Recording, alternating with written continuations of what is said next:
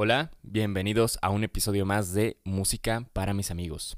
Muchas gracias por estar aquí, gracias por decidir compartir tu tiempo conmigo. Este es el episodio 6 y hoy quiero platicarte de los baches en la carrera.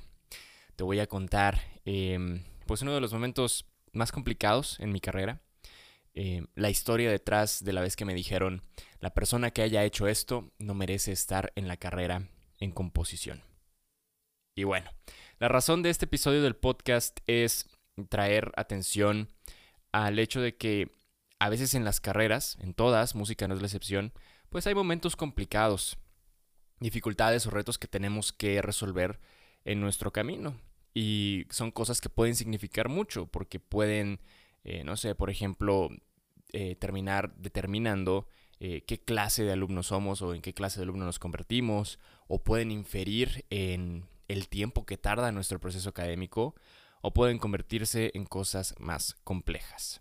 Pero bueno, el punto de este episodio es em, saber que cuando pasan cosas de este estilo, pues no somos los primeros, eh, no somos los únicos y definitivamente no seremos los últimos. Es decir, no estamos solos y a veces lo importante en este tipo de situaciones, pues es em, hablarlo o a veces sirve la experiencia de una persona. ¿Ok? Entonces vamos a ello. Y bueno, antes de empezar la historia quiero dejar un disclaimer.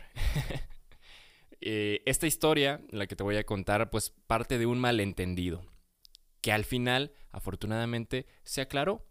Y en retrospectiva puedes decir, ay Luis, pues ya que te conté la historia, ah, pues fue un malentendido, ¿qué, qué, qué importancia tiene eso? Pues bueno, tiene mucha importancia porque en su momento, antes de que se aclarara todo, pues fue algo que me causó un conflicto grande en su momento. ¿ok?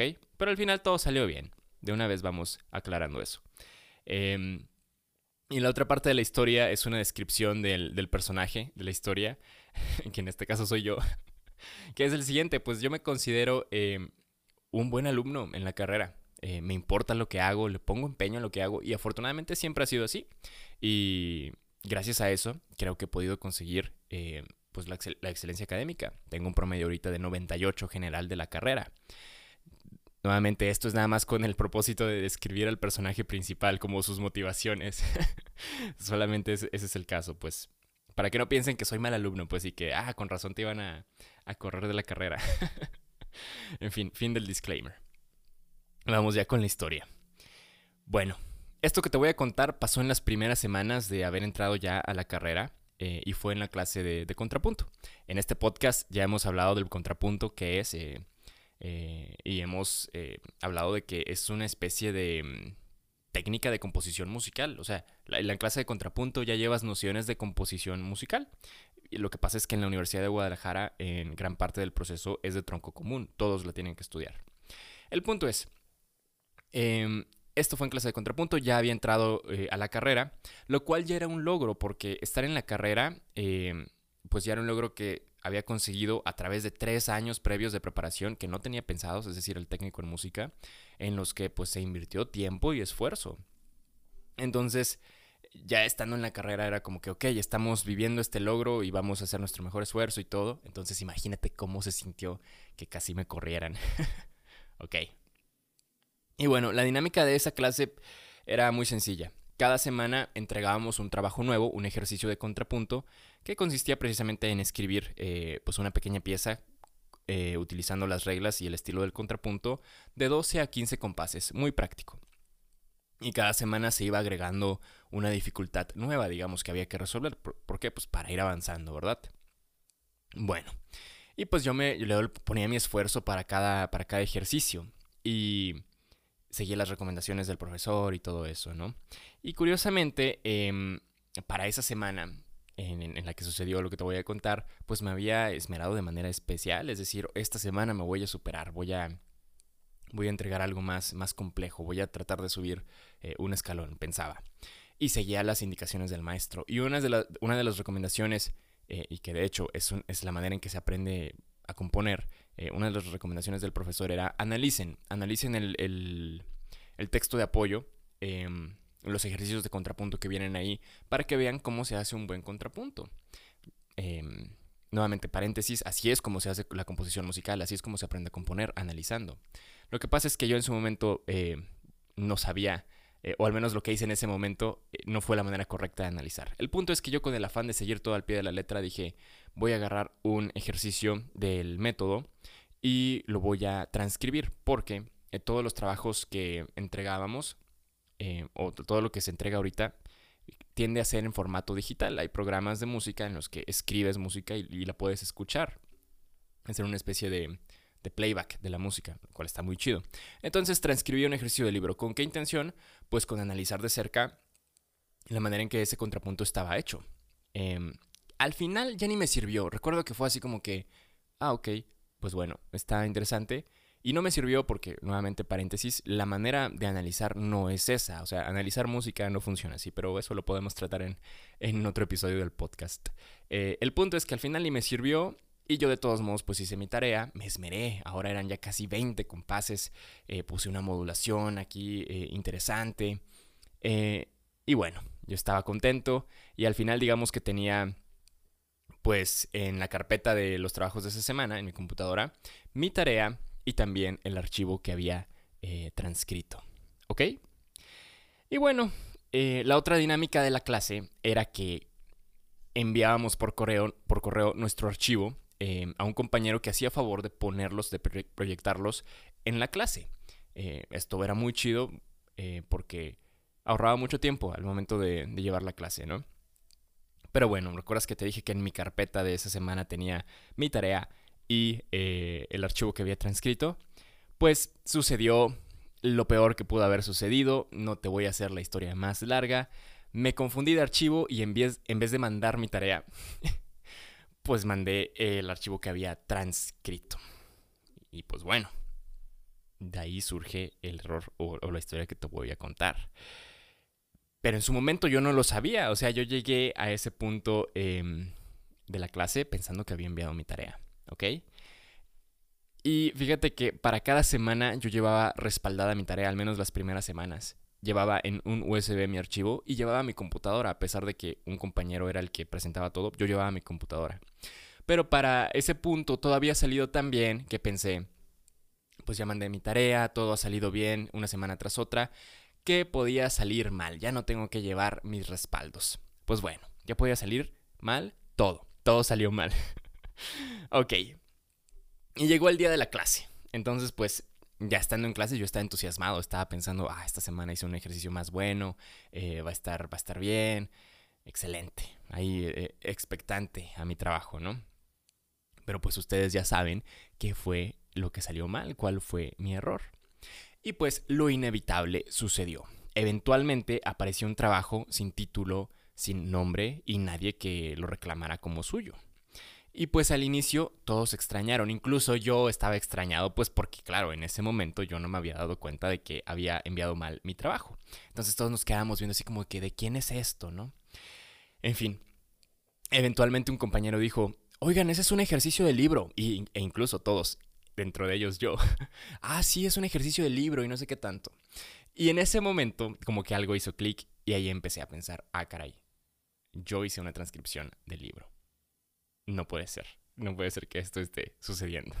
En ese momento me empecé a dar cuenta y literalmente fue eh, en, en mi interior el decir, no puede ser, esto no está pasando. Pero bueno, la verdad es que sí estaba pasando. Y a ver, aquí te pregunto, en este punto te pregunto, ¿qué habrías hecho tú? No, en este caso, pues, ¿qué se hace? Pues explica la situación, ¿no? O sea, si es un error, un error tonto, pero honesto, pues explicas la situación y todo sale bien, ¿no? Pues sí, yo, exactamente. Lo que pasa es que yo en ese momento estaba entrando en pánico, me estaba paralizando. Y no hubo mucho tiempo que pasó eh, para que el maestro preguntara de manera enérgica, de manera muy enérgica, ¿de quién es este trabajo? ¿Quién fue el que hizo esto? Y eso no ayudó a mi proceso de parálisis que estaba llevando en ese momento, ¿ok?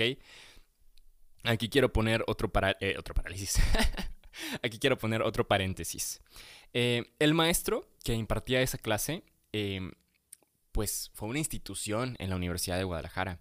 logró a muchísimas generaciones de compositores y él es una genialidad en la composición. Y sí, tenía la fama de ser un poco duro en sus clases, pero esto yo creo que es por dos razones. Una es que pues él se formó en una generación distinta en que tal vez las cosas eran diferentes. Y la segunda, y más importante diría yo, es que creo que cuando una persona es buena en lo que hace, pero se hace excelente en ello a través de trabajo, tiempo y esfuerzo, pues cuando esa persona llega a enseñar eso que sabe, mínimo espera que a las personas a las que se los enseña, pues brinden el respeto necesario a esa trayectoria. Es decir, no te van a pedir que seas una lumbrera o el mejor, pero sí que tengas respeto a lo que ellos han hecho, a lo que ha sido su carrera y a lo que te enseñan. ¿Ok? Yo eso es lo que pienso. Entonces, eh, en lo que estaba pasando en esa situación, un plagio, pues definitivamente no es respetar eso. Esto lo digo, em, pues para dejar en claro que yo estoy de acuerdo en lo que pasó, o sea, en la visión que tenía el maestro en ese momento, porque era un malentendido. Una vez que las cosas se aclararon, pues el maestro se portó de manera excelente. Eh, y eso quiero que quede claro, para que ese es el disclaimer, eh, paréntesis, para que luego esto no se malentienda o se saque de contexto. Al final todo salió bien y el maestro se portó de manera excelente. Pero pues en su momento nadie sabía esto y yo estaba entrando en un proceso de parálisis. Entonces pues ahí te va. Cuando ya todos se habían dado cuenta, todos nos habíamos dado cuenta que era un ejercicio de libro, pues el maestro estaba haciendo estas preguntas. ¿Quién había hecho esto? ¿De quién era ese trabajo? Eso no se hace. Y si la persona que había hecho eso era de la carrera en composición, con mayor razón eso no se hace. Los espacios para entrar una carrera para entrar a una carrera en composición o una carrera en música, pues son muy contados, son reducidos y el proceso para entrar ahí eh, es largo y hay muchas personas que se quedan con el espacio. Entonces definitivamente no era justo que la persona que hubiera hecho eso estaba tomando el lugar de alguien que tal vez habría hecho las cosas de manera más justa. Es decir, la persona que hubiese hecho eso no tenía el derecho de estar ahí. Eso no se hace. ¿Y sabes qué? Pues sí, en parte tenía razón. El, plagio, te lo digo, es algo horrible. O sea, no lo hagan. en ese momento, oye, yo no lo he hecho, pero en ese momento te das cuenta el, peso que tiene algo así, pues. Eh, y eso que es una situación que era un malentendido, imagínate, terrible. Em, y bueno, pues aquí lo que te mencioné antes, ¿no? La salida era muy fácil, explicas la situación, pero en ese momento yo estaba paralizado, realmente tenía miedo de lo que estaba pasando, no podía creer que después de tres años de esfuerzo todo se reducía a ese momento en el que las cosas estaban saliendo mal. Y me quedé paralizado. Como nadie dijo nada, obviamente porque el que tenía que decir algo era yo, pues eventualmente se continuó con la clase. Esa fue la opción que se tomó. Pero a fin de cuentas terminaron de pasar todos los trabajos y al final, pues el maestro volvió a preguntar, ¿quién hizo esto? Y para ese momento pues yo ya había respirado un poco, ya había procesado las cosas en mi cabeza, ya había imaginado los peores escenarios y ya había regresado un poco en mí, ¿no? Entonces ya pude eh, explicar la situación, respirar y hablar. Em, y pues que dije, eso, Maestro, una disculpa a usted y a mis compañeros. En ningún momento mi intención fue plagiar. Lo que yo hice fue analizar y transcribir el, ejercicio y fue un error garrafal. En vez de enviar mi tarea, mandé el archivo que había transcrito. Mi tarea la hice y esto no es para justificar el que en este momento no lo estoy entregando, simplemente para explicar que lo que está sucediendo aquí es un error y nunca fue mi intención hacer algo algo que no se hace, pues. Palabras más, palabras menos, pero eso era lo que quería hacer desde el inicio, pero no podía. En ese momento ya lo estaba haciendo. El maestro escuchó con atención y simplemente expresó, ok, siempre es mejor decir la verdad, fueron sus palabras. Y sí, al escuchar eso, pues yo ya había regresado un poco en mí, es como que ya, ya había regresado mi alma al cuerpo, pero pues estaba así como que no puede ser. Esto no puede estar sucediendo. Y bueno, a fin de cuentas terminó la clase y para cuando terminó la clase, ah, déjame decirte algo. Después de esa semana en la que pasó todo esto, era la primera evaluación. La siguiente examen era, la siguiente semana era de examen. Entonces imagínate cómo iba yo entrando a, la semana que ya iba a ser la primera evaluación. Fatal. En fin, la clase terminó Y mi intención era eh, disculparme nuevamente, pero ya de manera personal con el, profesor. Y así fue, terminó la clase, yo esperé em, que todos levantaran sus cosas y me acerqué con el maestro, pues nuevamente a decir, maestro, esto fue un, error, por favor, no, no piense que mi intención es este, ahora sí que utilizar el trabajo de alguien más, alguien que vivió en el siglo... Em, en el siglo XX, a del siglo XX, em, y tomarlo como mío. En fin, el maestro ni me dejó terminar. Sus palabras fueron, pasa nada, hombre. Supérate para la siguiente semana. Y ahí fue donde me regresó el alma al cuerpo. No pasa nada, hombre. Supérate para la siguiente semana. Porque lo que yo escuché ahí fue un objetivo para salir del aprieto en el que me había, me había metido, pues. Em, y así comenzó mi semana. Es decir, el, el objetivo que yo escuché fue, si esto es una manera de tocar fondo para mí en mi proceso académico empezando, pues no hay otro camino que pues para arriba y vamos a salir de esto. Y al escuchar eso fue como que, ok, si la siguiente semana es de evaluación y ya estoy en, una mala posición, pues voy a hacer todo lo posible que esté dentro de, mi, em, de mis posibilidades, valga la redundancia, para salir de esta situación.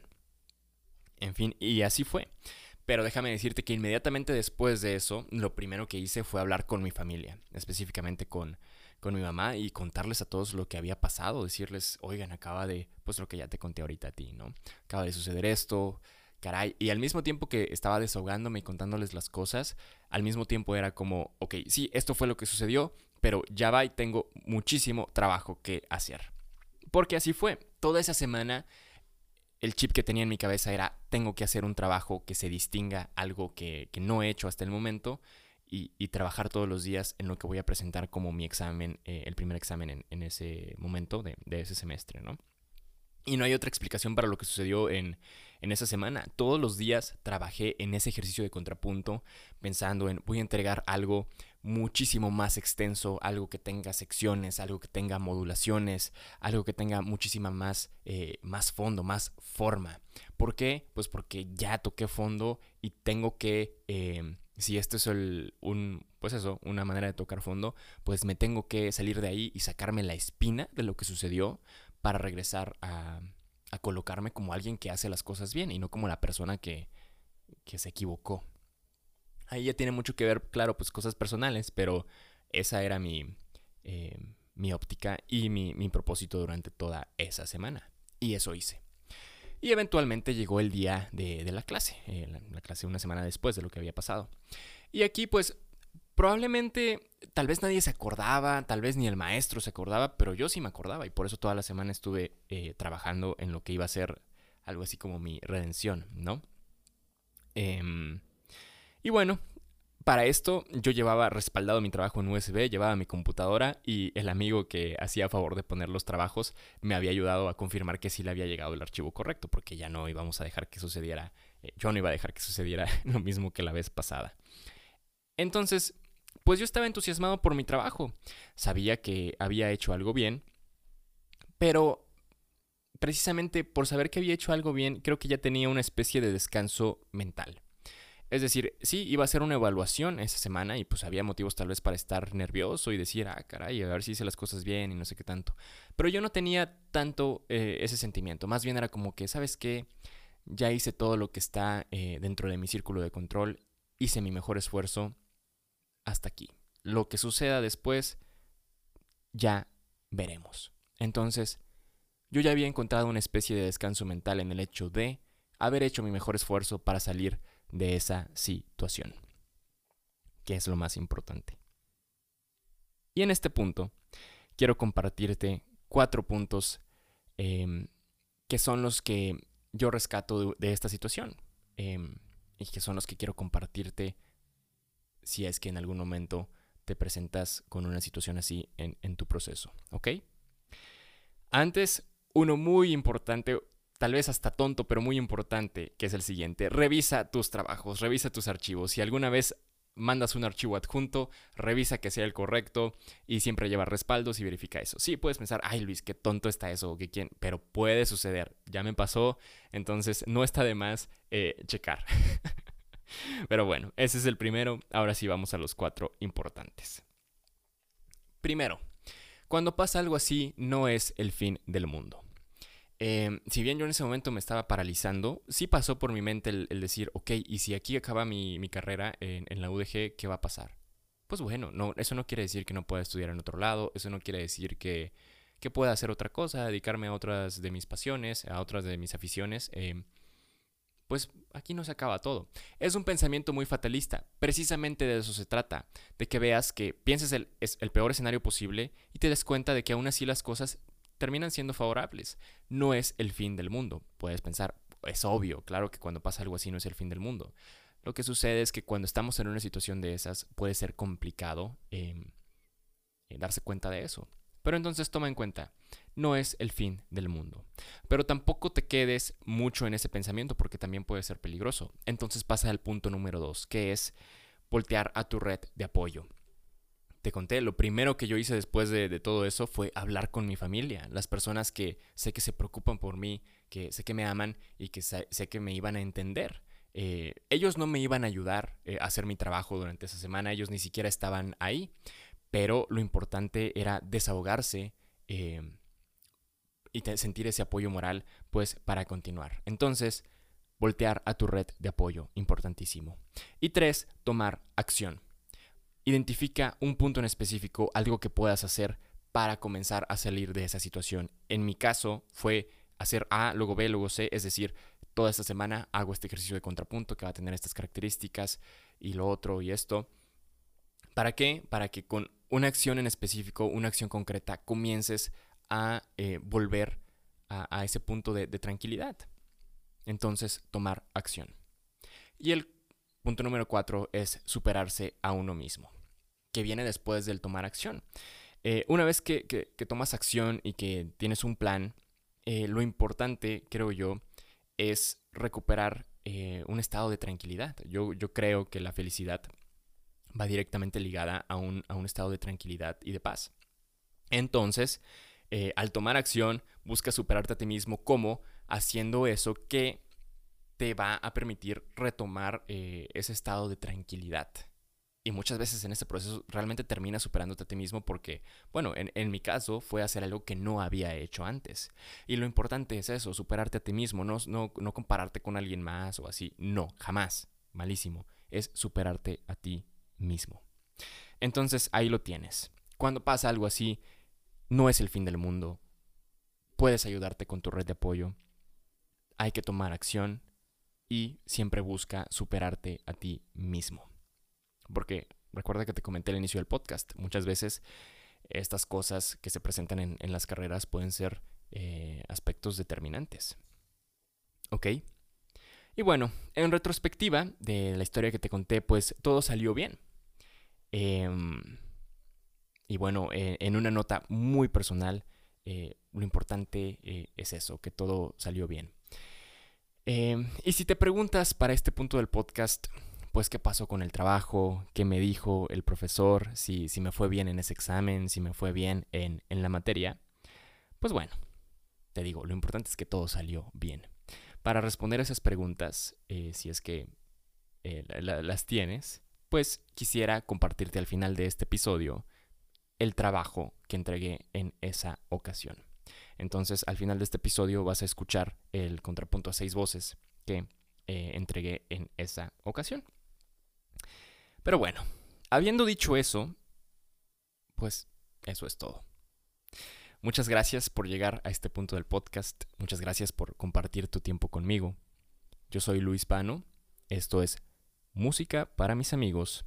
Y esto último que vas a escuchar es la música que me ayudó a salir del peor bache en mi carrera. Hasta la próxima.